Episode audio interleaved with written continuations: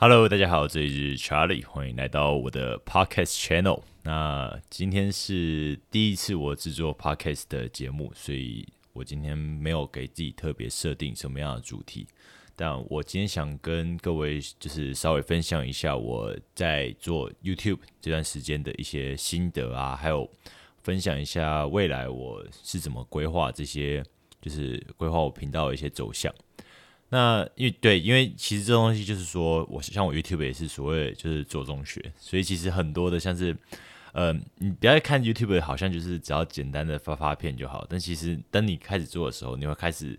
很 care 数据，然后你会 care 那些酸民，然后你会开始 care 这些呃影片的成效到底好不好？因为其实 YouTube 都会有一个三项指标，一个是观看次数，还有平均观看时间，还有呃点呃曝光点击率，还有一些反正就是会有一些指标让你去评判你这支影片到底好不好。所以所以其实做 YouTube 其实你知道你很容易就受这些这些指标去影响。对，那我今天是想要来。跟大家分享一下，就是关于我最近发生的一些事情，然后还有对，真的就是因为今天是我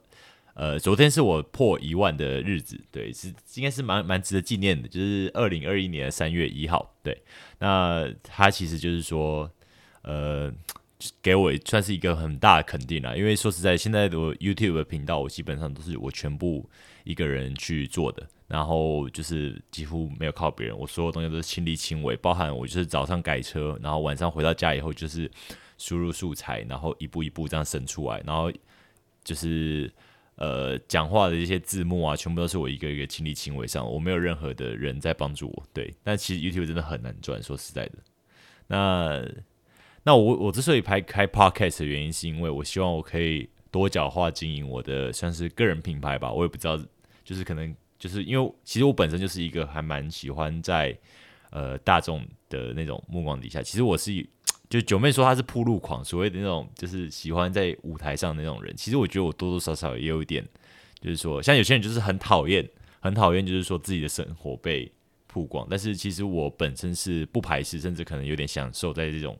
情况里面的。对，所以其实做 YouTube 对我来讲，很大一部分是因为我希就是。有一个平台可以让我展现自我，我觉得还不错。那我现在最近就想要多角化经营。那我多角化经营就是说，像呃，IG 的话，可能就是我平呃平时我的一些呃私生活啊，就是说呃私底下的一些呃最第第一时间的的这个现况，我会从 IG 的现实动态里面发出。然后可能偶尔会写一些文章，但是因为 IG 它本身不是一个写文章的平台，所以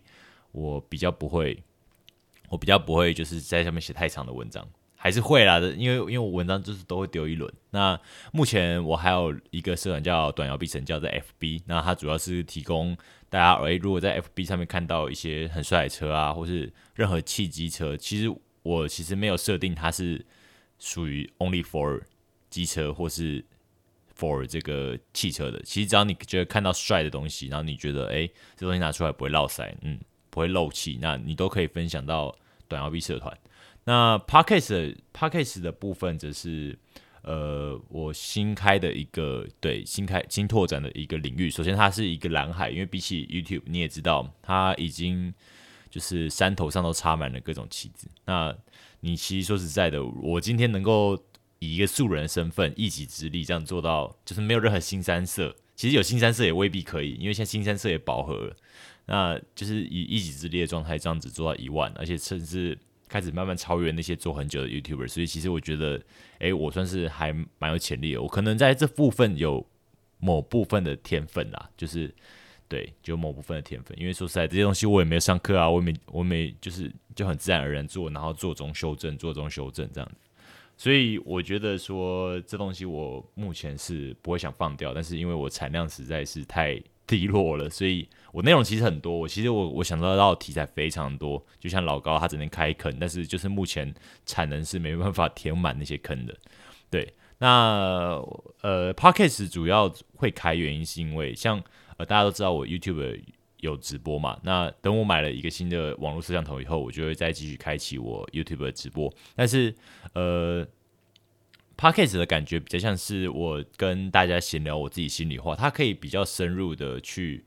就是比较自然的、深入的去这个谈论我想谈论的事情。那像是 YouTube 的话，它就比较没有办法，因为 YouTube 像直播的时候，其实是我是会比较以观众的这种想法为主。那如果有观众在影片里面问我问我问题的话，他可以得到我最详尽的回答。这个是我觉得直播最有最有价值的部分。那如果今天就是我是一个预录好的节目的话，那我就没有必要去做你知道直播的部分。所以像 Podcast，目前我的想法是说，大概可能做个三十。目前在就是二三十分钟的篇幅，所以嗯，就是可以让大家可能在诶，就是没事的时候可以当开成背景音乐，因为有些人说就是他们开我直播，其实大部分也都是在背景的情况下 run，像可能开车的时候、工作的时候，有些人就是习惯他身身边有一个背景声音这样子。那对，所以我就想说，哎，那我我干脆为什么不来做 podcast？首先它是个蓝海嘛，就是。现在以台湾市场来说，还算是刚起步的阶段，所以就是没有必要排斥啊。反正做这个又不会少一块肉，就是每天跟大家聊天聊个二十分钟，这也很好，对啊。那像目前 Line 的部分，呃，Line 的部分我有创一个社群，叫做呃改车同温层。那它是让大家就是在里面以比较及时聊天的方式，所以我觉得呃每个平台都有都有它各自的优势，所以我我就是哎尽尽可能去把我的触手。升升级到其他的地方，这样子我觉得是比较安全的部分。那我最近有在考虑把我 YouTube 的影片上传到一个新兴的平台，叫做 LBRY。对，那它就是一个主打去中心化的 YouTube。对对对，那目前是还没有还没有动那么动力去做了，因为感觉好像还没有很那个很很热情热门。然后尤其是在台湾的话，其实点阅率可能多多少少很少这样子。那也有考虑去做中国的平台，但是目前还是先把，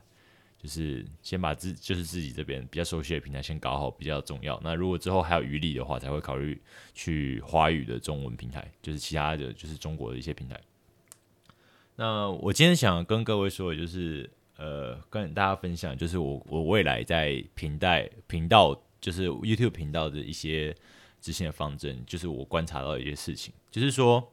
呃，因为像呃，大家都知道我这个主要这个频道主要最大的流量，我觉得应该多多少少是来自于呃野狼改装计划。那其实这东西其实不是，我觉得它的它的它的它的流量是可以预见的。其实我那时候在做这个东西的时候，我就有知道它的，我就大概知道这个计划的，就是说呃流量程度，它可以带来多少流量这件事情，我。其实心里是有数的，所以我不是说我很莽撞的去开启一个去拍随便拍影片，然后让大家根本就不知道我在干嘛，然后影片起步什么的。其实我一开始起步的时候，就是我就是直接进行一个频道，所以大家就是我觉得我频道可以起步的比别人快，原因是因为就是大家一进来的时候就可以知道，哎，我我这个这个地方就是在专门做手工车，它是在突击一个。呃，YouTube 的领域，像之前九妹有有有发有做过一个演讲，他是说现在目前 YouTube 的问题就在于说各大山头已经都插满旗子了，基本上每个领域都有在做那个那个东西的 YouTuber，你只要找到你只要你只要讲一个领域，它就会有对应的 YouTuber 出现。所以其实我觉得我发现，其实像手工车这东西，其实之前有几位前辈也有在做手工车，但是。呃，大部分都是以失败告终，因为我觉得手工车的切入点，呃，因为手工车是一个非常非常冷门的群组。那大家都知道，两轮两轮已经算是蛮冷门的群组嘛，就是比较偏门的群组。那两轮里面，你又要细分更小更小的，就是手工车、复古车，这个是在台湾几乎你知道就是零，你知道吗？台湾人没有这个文化，台湾人这个东西就是说你要自己去开拓这个市场。我觉得这个是。比较困难的一点，因为你知道，你开拓这个市场，其实你不知道你会不会成功，而且你看前面那么多人又死在沙滩上面，包含现在，呃，现在其实还我有一些竞争对手，其实跟我就是完全没办法比的。对我还是我觉得我在这个领域算是具有领先呃领先的的的地位，我觉得就是说。呃，当然，其实我我觉得并不是因为我很屌还是什么的，纯粹就是因为没有人没有一个够格的对手跟我竞争而已，就是就是如此而已。对，所以呃，就是这个这个地方真的荒地，所以开拓荒地有一个好处就是说，因为你开拓也是荒地，所以当然一来你不知道就是会不会成功，但二来就是没有人跟你竞争。那你今天如果去开开开这些就是新三色的，啊。那你要怎么你要怎么赢这些已经做很久的，像什么反骨啊、小哥哥艾里啊这些，你根本就你根本干不赢他们，因为这个东西 YouTube 这东西就是所谓的赢者全拿，就好比说蔡阿嘎这个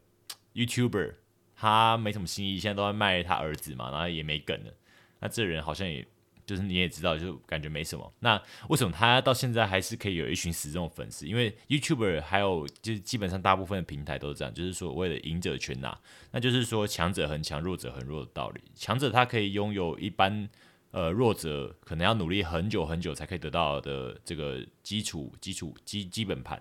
所以有基本盘以后，我觉得演算法它有某种机制让这个基准盘越越滚越大。所以意思就是说，如果你一支影片刚开始出的时候，你你一支影片刚开始出，那那个你你刚开始带带客量就是很高，就是你刚开发你刚发片，然后它的流量就很高，那那 YouTube 的原算法就会认定说你这个影片是比较有呃就有价值有商业价值的，它那它就会推播给更多人看。其实它就像是滚雪球，如果你一开始那颗雪滚的雪球就已经很大的话，那后面它滚的雪球速度就会比别人快非常多，对。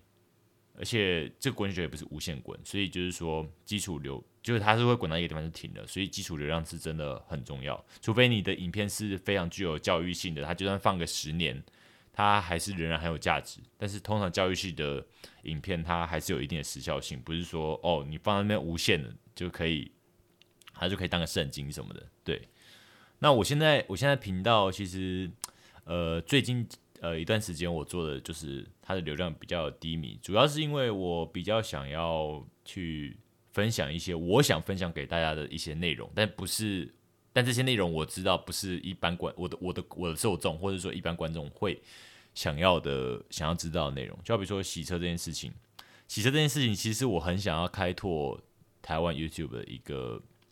一个一个一个主题，但是我我我不知道什么，就是说可能台湾的台湾在在国外其实洗车的这种 detailing 的这种频道其实做的超级多的，但是在台湾几乎没几个，就是可能像是老车医美医院啊，或是九九来洗车，它其实真的很少，真的很少说台湾。我觉得主要是因为台湾人他的居住环境没有可以自己洗车 DIY 的地方，所以相对这种 DIY 啊这种。这种这种这种主题，其实大部分就是说台湾人他比较没有那种动力去收看，没有动力去学习。因为好，我现在学习了汽车如何抛光，但是首先我要先找到一个空地，让我 让我让我来抛光我的汽车，让我来抛光我的漆面，然后我还要再买一只机器，怎么想都不合不合算嘛。所以自然而然，我觉得像。像 DIY 洗车，其实真的就算是少数。我觉得，我相信大部分人洗车可能还是可能干脆不洗，可能就是去加油站过一下洗车隧道，可能就是去给那种超廉价义工的那种、那种、那种、那种、那种路边洗车，甚至可能有钱一点，他们可能就是专门送去专门洗车。基本上 DIY 洗车人是很少，但是其实 DIY 洗车是一件很有趣的事情。如果如果他做起来的话，但是目前就是比较难。对，那就是，而且我做这个东西其实我效益也不大。你看，你你你花那么时间，我做一支洗车影片的时间不会低于我，呃，不会不会低于我在做改装车的时间。所以改装车影片的时间，所以这就是说它的投资报酬率到底值不值得这件事情。对我，我当然可以就是跟跟环境不低头，然后就是蛮干这样子。但是你也知道，就是其实。YouTube 没有你想象中那么美好。你以为你在教育群众，但其实你是你只是在输出内容给那些群众想看的事情而已。你是在输出那些那些群众想看的事情而已。所以，其实我慢慢有体会到这一点，就是说，其实开始干，开始要就是迎合观众这件事情。所以，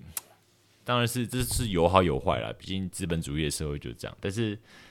你知道，这就有点违背我当时的初衷，因为其实我当时做这个影片的初衷，其实我在野狼的改装计划第一集我就很明显的讲到说，其实我就是想要做呃，就是关于这种手工车推广的事情，对，因为我觉得这是一个很棒的东西，我觉得台湾人应该要呃有个频道去，因为我看到这这部分的短缺，所以我想说我去补足这个这方面的短缺，资讯上的短缺。那我希望可以借由这样的，然后就是让我觉得这一件很好玩的事情，让更多人来玩这件事情，那可能可以把这个平台做大，甚至改变整个大环境。因为说实在，这个大环境，我觉得就是因为玩的人不够多，你知道吗？就是说，如果一件事情没有足够人去争取的话，它就会就是会永远是静止的。对，它必须要有足够的事情让它发酵，让它去让让足够的受众去玩。我觉得目前手工车还是偏少，而且呃，在近几年来，我觉得手工车的小玩小手工车小朋友更少，他被他被那群他被那群那个小小阿鲁啊 R 一五这种这种进口车瓜分的更严重。所以像以前这种进口车比较贵嘛，那大部分人其实都是骑野狼库龙，那骑野狼那一部分人就会很有机会。就是栽进去精品改，要不然就是手工车改的这种这种范畴。但是在就是你知道，在台湾，你只要公开的讲这些东西，它下面一定一清一色的留言，就是说啊，这个验车怎么办？这个怎么办？那个怎么办？然后说这个肯定不会过，验车的时候就爽喽，就是这种唱衰的、唱衰的。其实他们，我觉得他们心中真正的想法是，其实他们也呃，他们也看不也不喜欢这种政府管管。管教的政策也不喜欢政府这种严严厉的政策，但是他们却又是他们是个 loser，所以他们他们不是选择选择去你知道改变这他改变他，或是去直接冲撞他，而是选择去在网络上面用酸人的方式去询问这些事情，用酸的方式。那其实这就很像是一个班级里面有有一个。就是怎么讲，有一个老师，然后他他他用了一个政策说，哦，以后你们都要上第八节。那有一部分人就会觉得不合理嘛，有些有些学生就会反抗。但是当这些学生在反抗，在做问卷的时候，我相信会有另一半的学生，就像是这群奴性坚强的人，他们会去拖争取，就是这种这种鹰派学生的腿的后腿，你知道吗？就是每个每个群体都是这样，就要就好比说之前呃香港的事件嘛，那也是有。呃，鹰派跟鸽派的人，所以其实每一个群体都会，只要是牵扯到这种这种这种冲撞权威、牵呃冲这种这种冲撞体制的事情，其实每一个人都会，就是就是还是会有这种这种人存在。但是我觉得台湾的比例应该是蛮多的，对，就连在你看在复古车社团、在手工车社团里面都有人讲这种话，我就觉得何苦？你为什么要？你为什么要加手工车社团，然后都在唱衰那些玩手工车人？况且那些玩手工车人也没有影响到你，他们甚至可能该有的都有，后照镜、防烫盖也是都合乎法规。只不过因为他做了一个 U 尾，所以你就说他变造车体，这根本就不合理啊！这根本就不合理。而且况且那些那些监理站人员根本就没有专业的知识可以去评断，包含现在我我认为我对手工车的知识算是小懂啦，那略懂略懂那。基本上我看到很多车，其实我都没办法去判断说这到底是原本就长这样，还是说它是后来才去改的。还有一台车，它有很多个代，很多个地方区域版本。那你要怎么去判别这些车子是呃只是版本不同，但它通常是原厂？你知道吗？这这其实就是非常的，这这这这其实就是非常的奇怪的事情。所以我觉得，其实我主张的是改装不去影响别人，然后。这个政府应该要就是要很宽松的去开放改车这件事情，因为其实改车它可以带来的这个商业价值是非常高的。我觉我相信台湾人其实很愿意花钱在车上，我我我相信这件事情，台湾是有这个消费力，而且台湾人这么最爱追求小确幸，其实改车就是一种你知道小确幸的方法。你改了一个框，你改了一个把，对不对？这个小圈是幸福感直接爆棚。那你你你去禁止这件事情，其实真的对大家都没好处啊！我觉得应该是要应该是要开放啊，应该是要开放，就是说看开放怎么开放，我们再再谈。但希望政府如果要开放的话，真的要去找业界人。那其实有很多方法，当然你可以直接学日本那一套，你也可以学美国那套，直接都不管。对对对，那这单因为这东西很复杂，这可能牵扯到这种手工车开放以后，可能会牵扯到这些。自己的利益者利益，就好比说，可能卖车人他会不爽，他说干嘛？大家都去哦，不好意思，我讲脏话，就可能大家都去都去买了买了新车，呃，不，大家都去买了旧车来改手工车，就就没有人要买新车，或者说怎么怎么的。这个太旧换新补助其实很明显就是一种，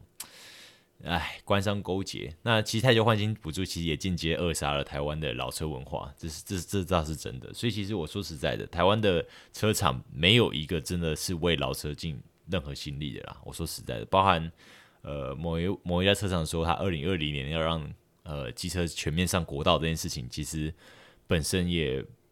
不完全是为了你知道，就是公理与正义，对，一定是跟他们的某些利益契合，所以他们才会这么说。呃，我想想看哦，我我讲到哪里？我有点离题了。呃，就是说，其实台湾的环境的确是真的不不好，但是呢，我觉得更重要的是说，人民是怎么看待呃冲撞体制这件事情，我觉得是更重要的，因为毕竟不是每一个国家一出生它的制度就完善的嘛，一定是各种特例、各种奇怪的事情发生了以后，这个法律才会渐渐的去修改、修改、修改、修改到一个可以兼容所有状况的一个形态嘛，那。台湾改车其实真的，我觉得是蛮悲观的，因为真的像现在，呃，小朋友他们其实更想要的是那种快速变强的方案，所以其实他们有钱的话，他们不会想要哦花心思去了解车，然后之后再动手去把它改造一番，去证明自己的能力，而是说哦，我我赚钱就已经证明自己能力啊，我我我有一台 R One R One，我有一台。呃，CBR 一千 Double R，我觉得这种超贵仿赛其实本身就是证明我自己的能力。呃，像他们那些轻量车俱乐部，其实我觉得就是一个很好的指标。你看到他们那些风向都偏向去崇拜谁，你就可以知道大概大部分的小朋友其实还是去崇拜那些就是比较拜金的感觉，就是说他们去崇拜那些就是非常高昂价格的跑车。对，但是嗯。这东西一点都不中庸，你知道吗？其实我玩车是追求一个中庸之道。我觉得凡事太过了，这件事情都不太好。包含你骑车，其实我跟你讲，你有没有想过，为什么摩托车这件事情它没办法跑太快？当然，呃，就是说，其实引擎、发动机都是有办法让你加速到那个速度，但是。呃，有一些待克服的问题，而且有些有些屏障。你知道真正的障碍是什么啊？不是轮胎，轮胎跟马路的确是一个问题，但是真正的问题其实还是在于人，因为人能够人能够在摩托车上面承受的速度就是这么多，再多的话你就需要壳去保护它，你就必须要有车子的外壳去保护它。如果你再快的话，像 H Two 啊，我相信它一定可以炸出更大的力量。他如果把那颗引擎写到紧绷的话，我相信他一定更可以更猛。但是重点在于什么？在于有没有人敢骑到那么快，你知道吗？在于人的肉体有没有办法去承受这件事情。其实我觉得到后面，如果你不发展电控的话，其实车子的极限就是人的极限，真的就是人的极限。那你你说每个人都是幕后 GP 吗？每个人从小在四岁的时候就已经接受过那么完善的赛车教育，让他可以去驾驭这些怪兽吗？其实并没有。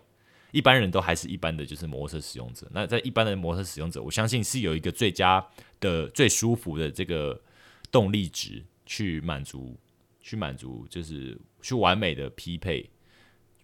的，就是一般使用者的需求。但是大部分人就是还是选择去追求那些赛道、赛道机器那些。对我们，我今天不会像那些中年人在那边讲说，呃，什么台湾就没有路可以让你骑那么快。我不会讲这种干话，我不会讲这种干话。我觉，因为我觉得，我觉得，我觉得，我觉得硬体设施是其次，还还算是其次。我觉得真正的问题还是在于人本身的问题，就是真的就是人没有比车凶，那你为什么要那么凶的凶的车呢？像我自己，我也我也觉得我是那种没干卡一组的，就是我是只会改不会不会骑的那种，你知道吗？所以我就觉得我应该要。就是我我车子大概我我觉得如果有大概有六百 CC，大概四百到六百左右的级距，我觉得我个人是很满足。其实我我是不会去追求那种大到靠北的车，尤其是很多大中年大叔他们很爱买那种呃 B N W 那种超大的那种巡航车，或是 Go Win 呃 Honda Go Win，甚至那些什么呃 Triumph 的 Rocket Three 这种一千八百 CC 骂超大车，还有可能呃像是哈雷那些鲨鱼头。其实说实在，那种车我完全不会想骑。你就算送我一台，然后放，然后放在地下室，说：“哎，钥匙给你，随时都可以去骑。”我我都未必会去骑它一次。我说真的，因为因为对我来说，摩托车，摩托车就是一个要让我骑起来自由、骑起来放松、骑起来不会有压力、骑起来可以比汽车更加舒服的一个交通工具。那如果今天你把它做的真的是无限接近敞篷车的话，那为什么我不直接去买敞篷车就好了？像那些呃修旅机摩托车上的修旅车，对，的确它是有一有一个拥护者，但是你有没有想过，如果你连自己的车子的中柱都立不起来的话，那你还有你你你平时都很难去移动它的话，那它带给你的你不觉得是压力多过于放松吗？你看，你光是牵它，你压力就爆棚。它只要一个，它只要超过一个一定的倾角，你就扶不住了，你知道吗？像是 Go Win 的中柱，可能还要两个人来立。对，就是说你你为什么要去弄一个这么巨大的东西？像跑车这种，像台湾的仿赛这种，也是公升级的仿赛，也都是非常巨大。那其实对我来讲，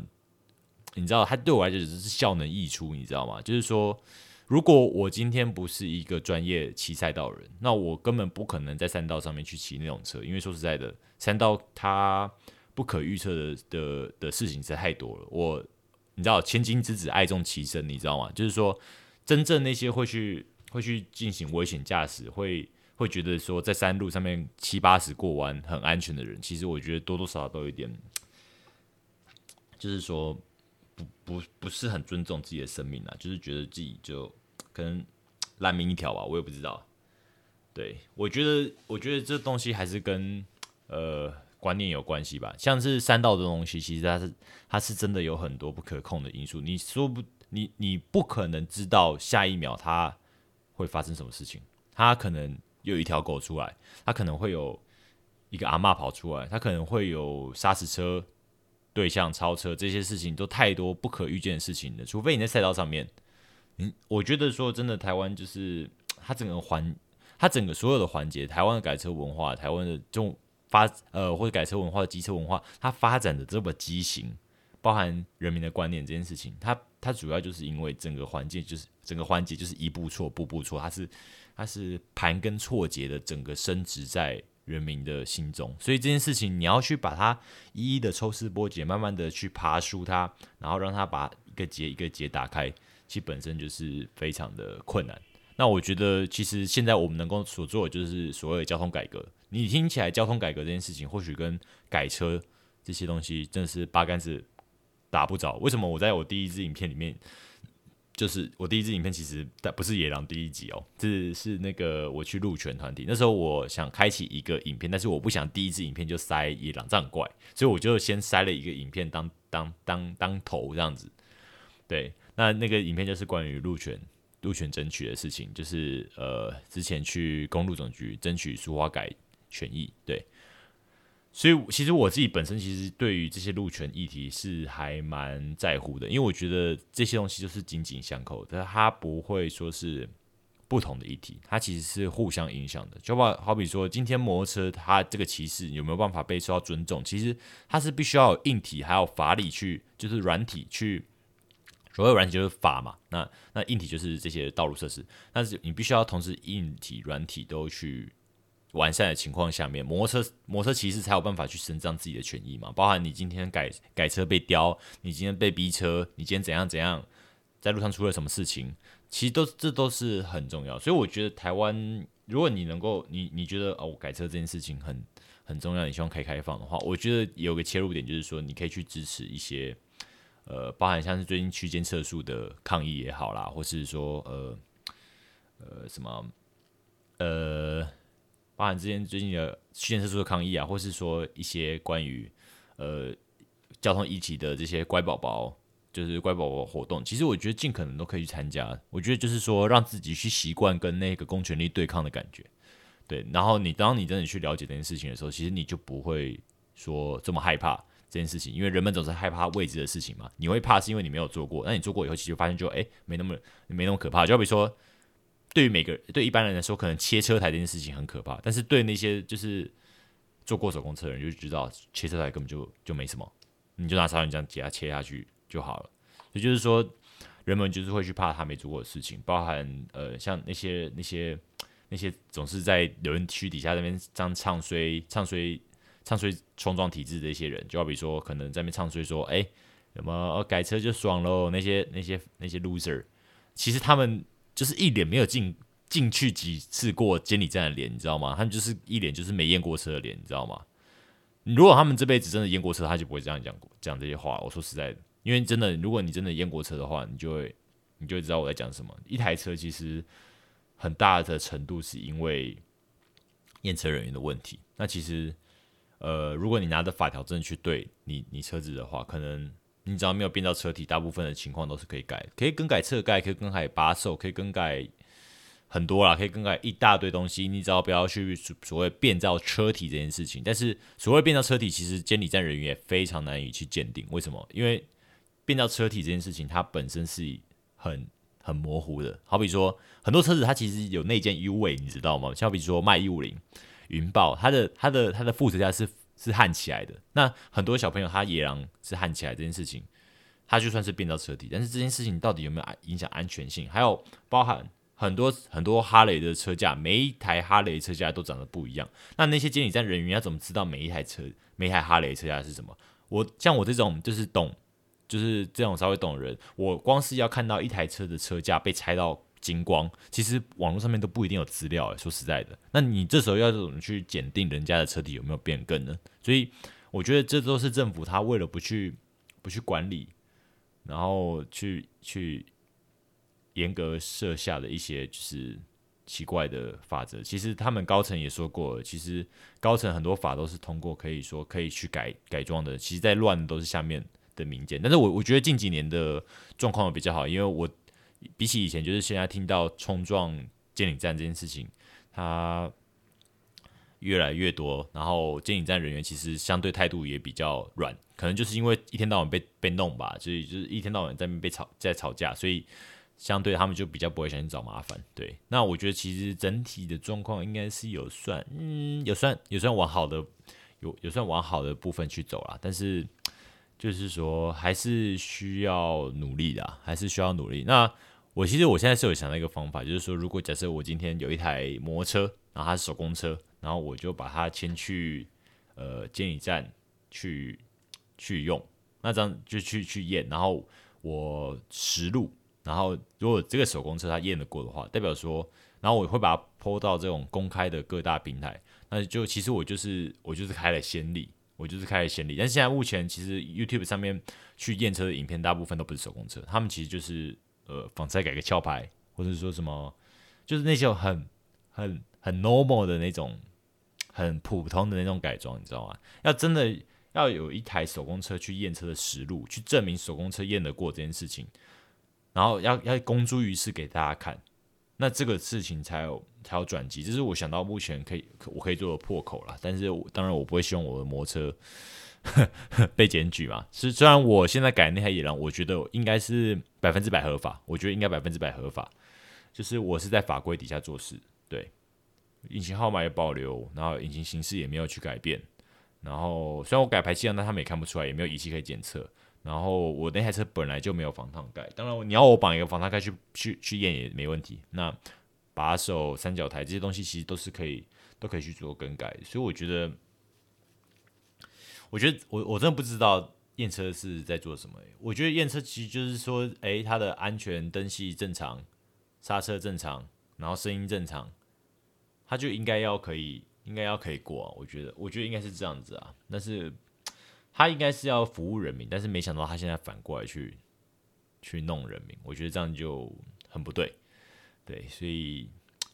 啊，我今天原本要讲我的呃频道未来要做什么事情。对，好，那现在现在现在三十三分钟了，那我来看一下哦。好吧，讲一下好了，就是说在未来的话，频道我可能会去做一些比较比较像是采访的内容，然后让让这些就是圈内的大师可以透透气出来跟大家接触到，就是跟这些就是。呃，圈外人去接触到，就是突破同温层。因为其实说实在，现在手工车的手工车圈的同温层真的蛮厚的。然后再来是说，我觉得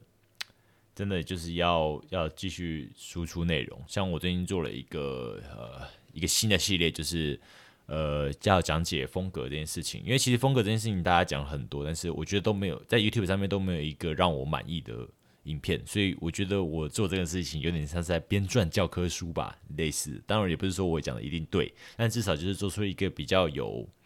有根据的一个内容，然后让大家可以吸收比较正确的知识。我觉得这很重要。但是很可惜，我现在做这影片，理论上它应该要红的，理论上它应该要多人看，但是结果现在都没什么人看，我觉得有点有点有点干。因为说实说实说实在，做知识型的影片很难。因为你要想办法在，你要先想文稿，然后想通顺，逻辑要好，然后你所有找的资料都必须要要要与社会呃要与事实符符合，因为你的所有知识都会被人家用放大镜检视，呃，包含像我之前 SB 的影片写错几个东西，我就就也是被骂，对吧？所以真的就是要。做知识型影片真的吃力不讨好，因为你要很严谨。那不如你就做个娱娱乐影片，你也没有这些包袱，对不对？你做知识型影片，真的就是真的就是，哎，知识的传播者总是很辛苦，但是也很伟大嘛。所以有些事情还是有必须要有人去做，要不然你不你没有人去做，没有人去教育，没有人去提供这些资讯给那些想了解的人，那这个这个圈子永远不会壮大嘛。还是还是有点人要做，要不然其实做这个影片，其实我的我我自己心里就觉得，哎。呃，吃力不讨好，因为你看没人看，然后你又花很多力气去做，那不如去拍个 CB 三五零四成，那妈就十万多个人看了。说实在，这个真的轻松很多啊。哦，CB 三五零我也会去做，呃，未来我也有机会去做评测的部分。对，对我觉得我的看看法，对待这台车的看法，可能会跟那些传统的机车媒体会比较不一样。我会以一个手工车，或是以一个真正比较深入了解摩托车的呃素人去。我会去看待这些事情，对，好，反正下一次、下一支、下一次的 podcast，我再跟大家细讲，就是关于呃 YouTube 的一些心得，就是经营到现在的心路历程，然后再跟大家多多关于多多聊一聊关于我自己的一些想法。那如果 podcast 它这个频道有做起来的话，其实。我觉得未来我会蛮喜欢做，因为 podcast 真的很简单做，它不用上字幕，你知道吗？对于很多 YouTuber 素人 YouTuber 上字幕真的是地狱，因为这件事情你知道亲力亲为，光是打逐压压时间这件事情其实不难，难的是打逐字稿这件事非常累，它就是一个纯劳力活动，你知道吗？我每次打逐字稿可能五分钟的东西，我就要打好可能半小时以上，专心的全效的工作，我觉得真的就是很。很浪费时间啊！而且重点是 YouTube 现在收入非常低，所以其实我做这些事情真的不要在那边靠腰了，好吗？你们看免费的，真的不要再给我我没有要符合任何人的期待。包含之前有酸民就在那边说什么：“哦，查理，你让我很失望。” blah blah blah。I don't care, OK? I don't care. I don't care at all。你知道吗？你们你们看免费的，然后呢，你还希望我符合你的期待，你会不会觉得太奇怪？如果你今天给我钱的话，那 OK。你你有资格这么说，但是你今天看免费，然后你还要我在那边，哦，你让我失望，你就不要看就好了，真的相信我，不要看会让你生活好过很多。好，那这里是查理，那我们今天的 podcast 内容就到这边结束，因为我发现快四十分钟了。那 OK，那今天的内容就在这边。那我之后可能 maybe 一周一周会再出一集吧，那就是。这集就是属于闲聊的。那如果你今天有任何观众听到现在的话，我非常我非常感谢。OK，那我们就下期影片再见啦，拜。